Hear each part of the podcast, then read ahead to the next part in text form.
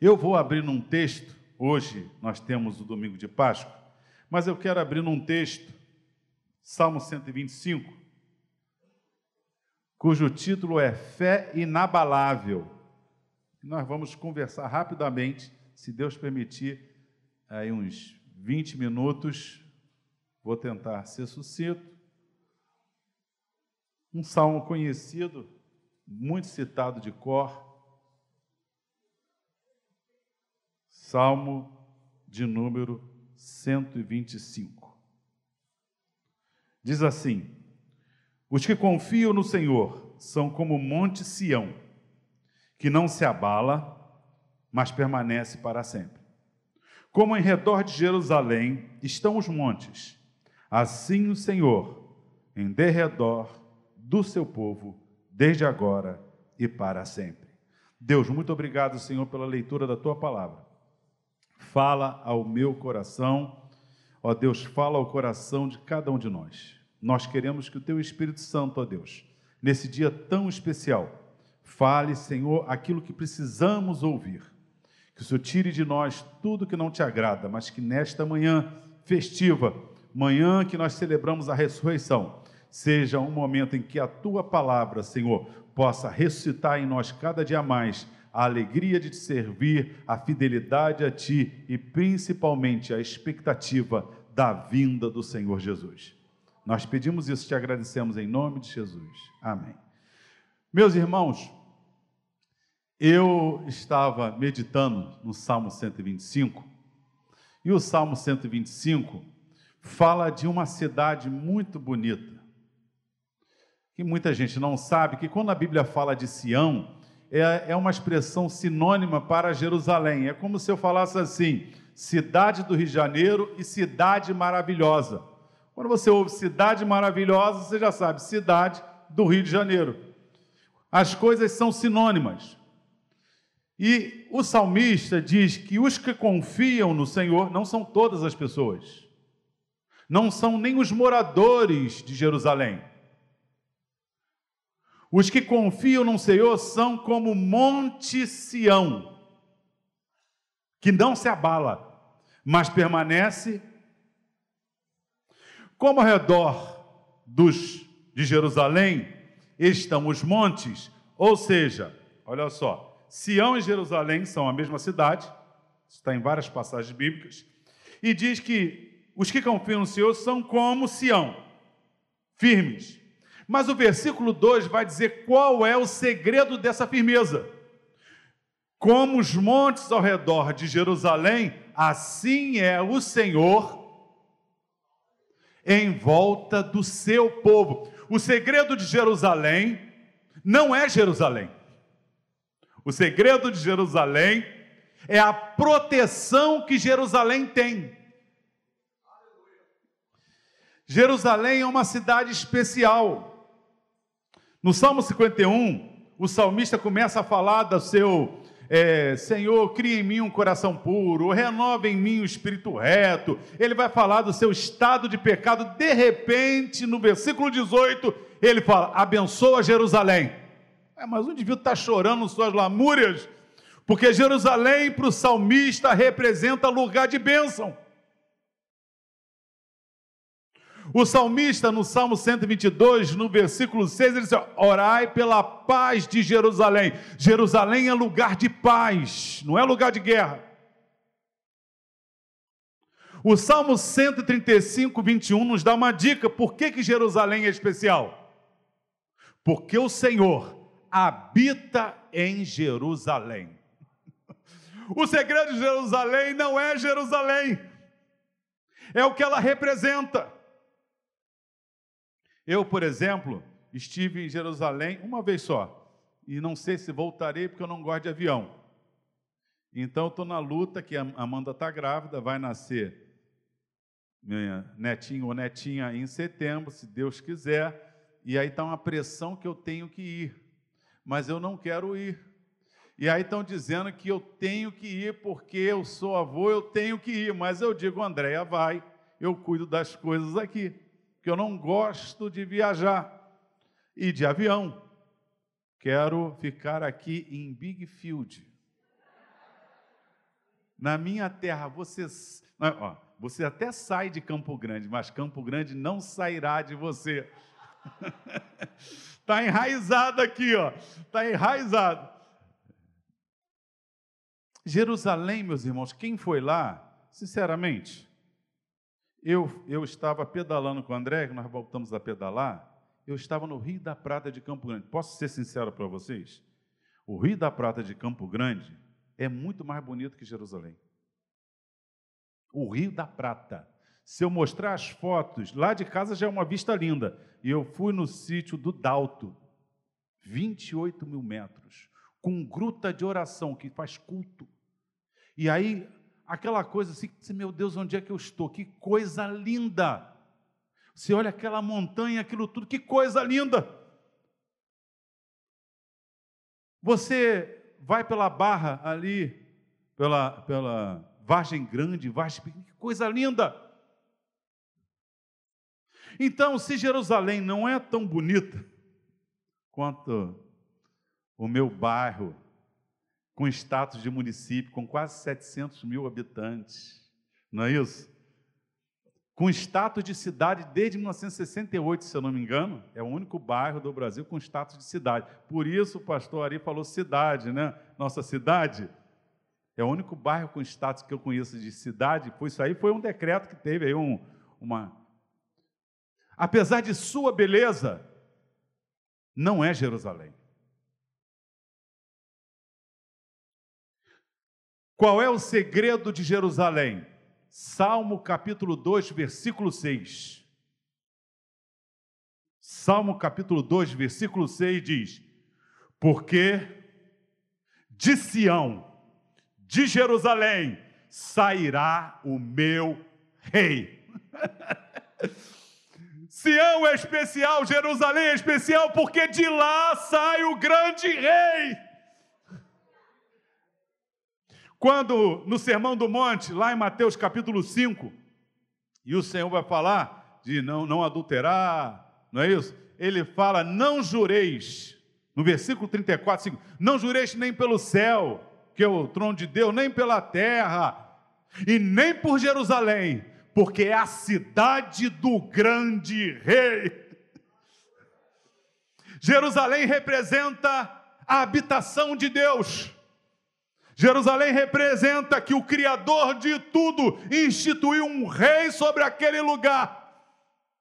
E a coisa é tão tremenda que quando Jesus entra em Jerusalém e ele está subindo e as crianças e começam a cantar hosanas ao que vem em nome do Senhor, e eles falam: cala-se, cala esse povo, para de cantar isso. E Jesus diz para eles: vocês não sabem nada, se eles se calarem, até as pedras vão clamar.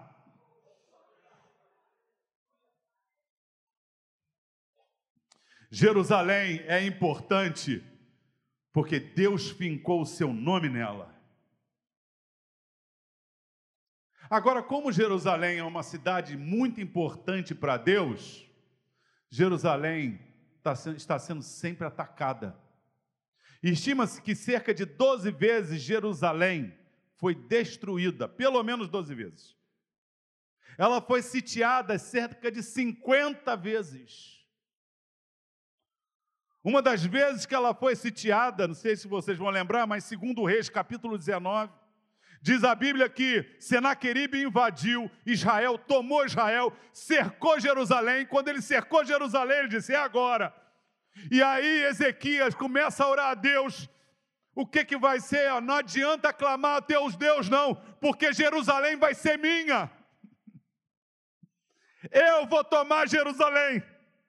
E aí o que ele faz? Ele vai consultar o profeta Isaías. O profeta aí, manda um recadinho para aquele rei, rei da Síria. Diz para ele que ele não entra nessa cidade. Ele não toca, não vai entrar. Eu vou guardar essa cidade e ele vai voltar para as suas terras. Diz a Bíblia que ele volta para as suas terras e será morto por dois de seus né, filhos. E naquele dia, um anjo exterminou 185 mil assírios. A hora que Deus quiser proteger Jerusalém, não há invasor. Não há ninguém que consiga. Mas Jerusalém é só uma cidade. Embora Jerusalém represente isso tudo, ela está sujeita a se afastar do seu rei.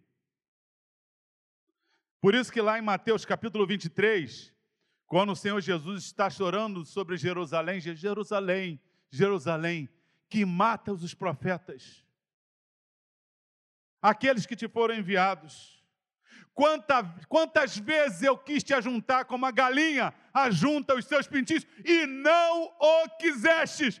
Essa cidade que está marcada, habitação do grande rei, diz muitas vezes, e por isso foi invadida tantas vezes: nós não queremos este rei.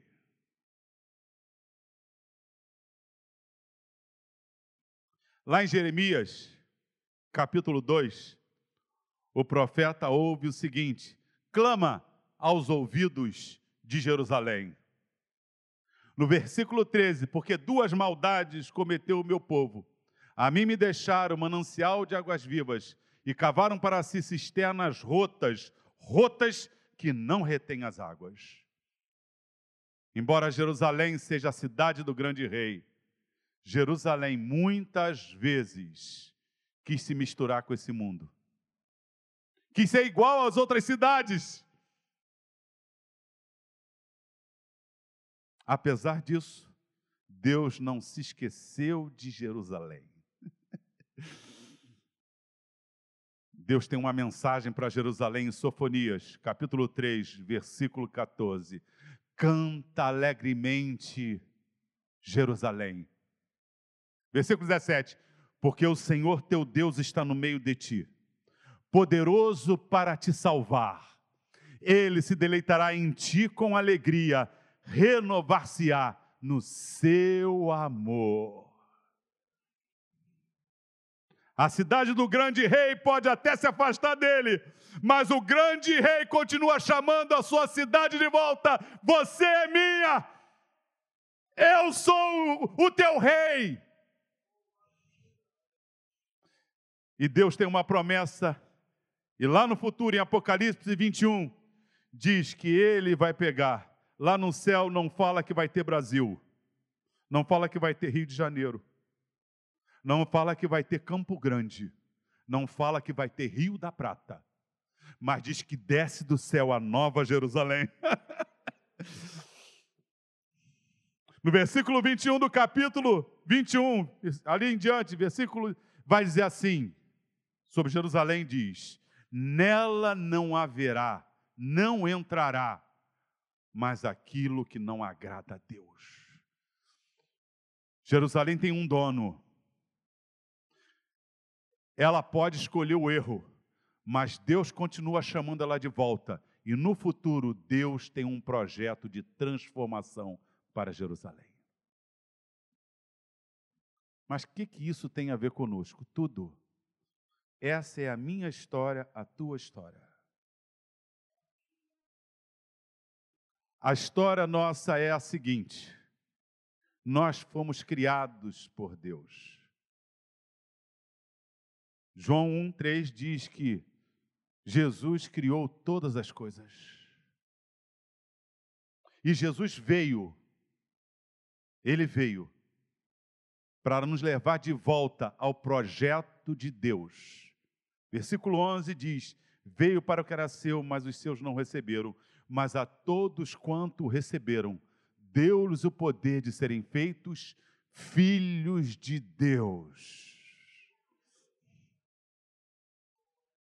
Embora o homem tenha se afastado de Deus, Jesus Cristo veio para restaurar o projeto de Deus para a humanidade. De vez em quando, alguns de nós esquecemos quem somos. Por exemplo, Judas traiu a Jesus. Pedro negou a Jesus. Demas amou o presente século. De vez em quando, alguns de nós esquecemos quem somos e queremos ser iguais ao mundo. Nos afastamos do projeto de Deus para a nossa vida, mas Deus não se esquece de nós.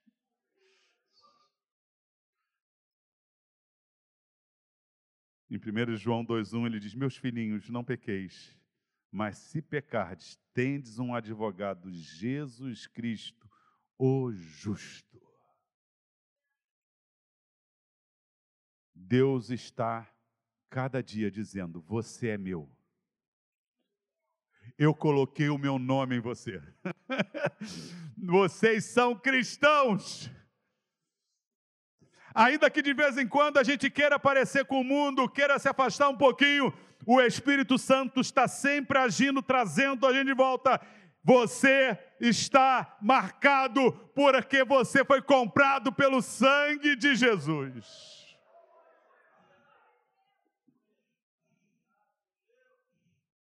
Ele não se esquece de nós.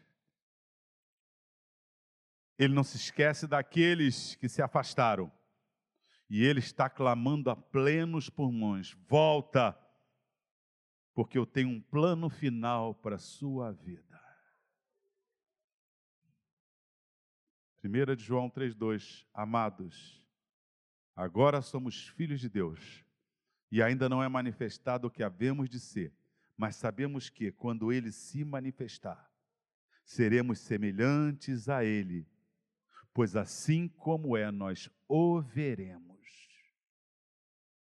Jerusalém tem um rei. Jerusalém se afasta. O rei chama ela de volta. E no final, Jerusalém é a única cidade que estará na eternidade. Jesus, que nos criou, veio a este mundo para nos buscar de volta. E quando nós cremos nele, nosso nome passou a estar escrito no livro da vida. O inimigo sabe a importância de Jerusalém e ele sabe a nossa importância. Assim como ele destruiu Jerusalém várias vezes, ele tentará nos destruir. Ele só tem um problema: o Senhor Jesus não se esquece dos que são seus.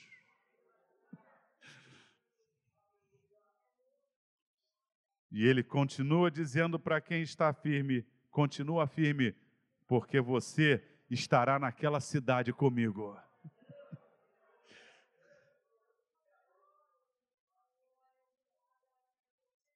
Essa história é linda foi concretizada há dois mil anos. Há dois mil anos, segundo Paulo diz lá em 1 Coríntios 5,7, Cristo é a nossa Páscoa. Sabe o que aconteceria se Jesus não tivesse vindo? nós nasceríamos, cresceríamos, morreríamos. Sabe o que aconteceu conosco há dois mil anos atrás? É que além de nascer, crescer, morrer, agora nós ressuscitaremos para a vida. Hoje, domingo de Páscoa, nós não estamos celebrando a morte. Você sabia disso? Havia três festas. E diz lá em Colossenses 2,17 que ninguém vos julgue pelo comer, pelo beber, pelos dias de festa, lua nova ou sábados, que são sombra das coisas futuras, mas o corpo é de Cristo. Significa que Cristo cumpriu cada uma daquelas festas.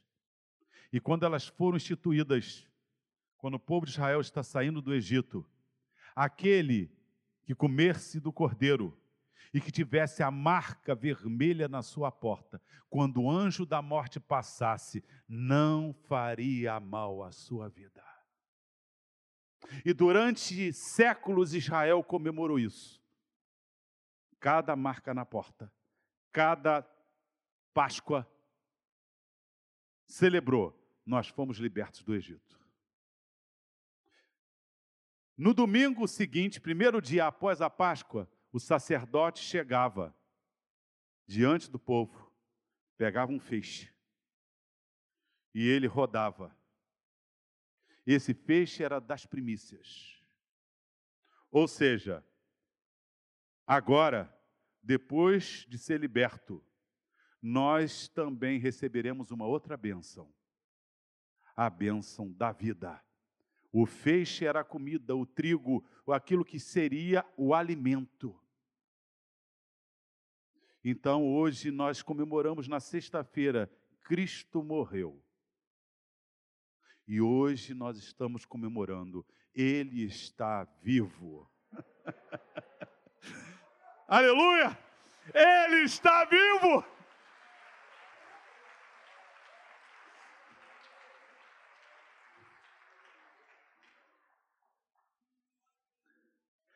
A morte não segurou ele. E ele me fez uma promessa a mim, a você, em João, capítulo 11, versículo 25: Eu sou a ressurreição e a vida. Quem crê em mim, ainda que esteja morto, viverá. Versículo 26: E quem crê e vive em mim, nunca morrerá.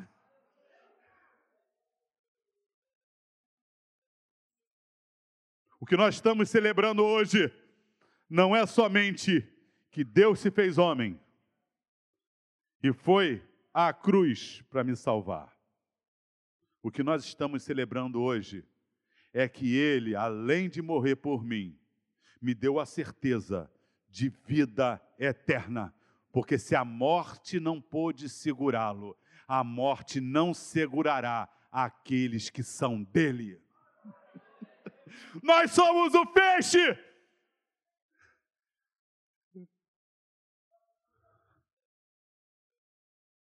nenhum dos teus pecados que você cometeu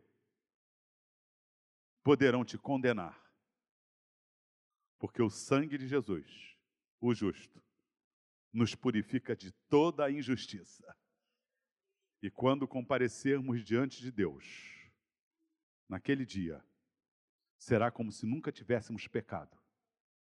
Porque em vez de eu ser cravado na cruz, Cristo foi em meu lugar e em vez de ficar no mundo dos mortos para sempre, ele ressuscitou, para que todo aquele que nele crê também saiba que um dia ressuscitará.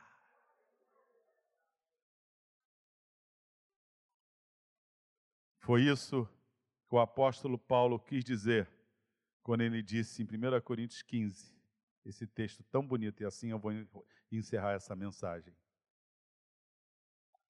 Eis que vos digo um mistério: na verdade, nem todos dormiremos, mas transformados seremos todos. Eis que a trombeta soará, só da última trombeta. Os mortos ressuscitarão incorruptíveis, e nós, os vivos, seremos transformados. Quando isso que é corruptível se revestir da incorruptibilidade, e isso que é mortal se revestir da imortalidade, então cumpre-se a palavra que diz: tragada foi a morte pela vitória. Onde está a morte, a tua vitória? Onde está o inferno, o teu aguilhão? Porque o aguilhão da morte é o pecado e a força do pecado é a lei. Mas graças a Deus que nos dá a vitória por nosso Senhor Jesus Cristo.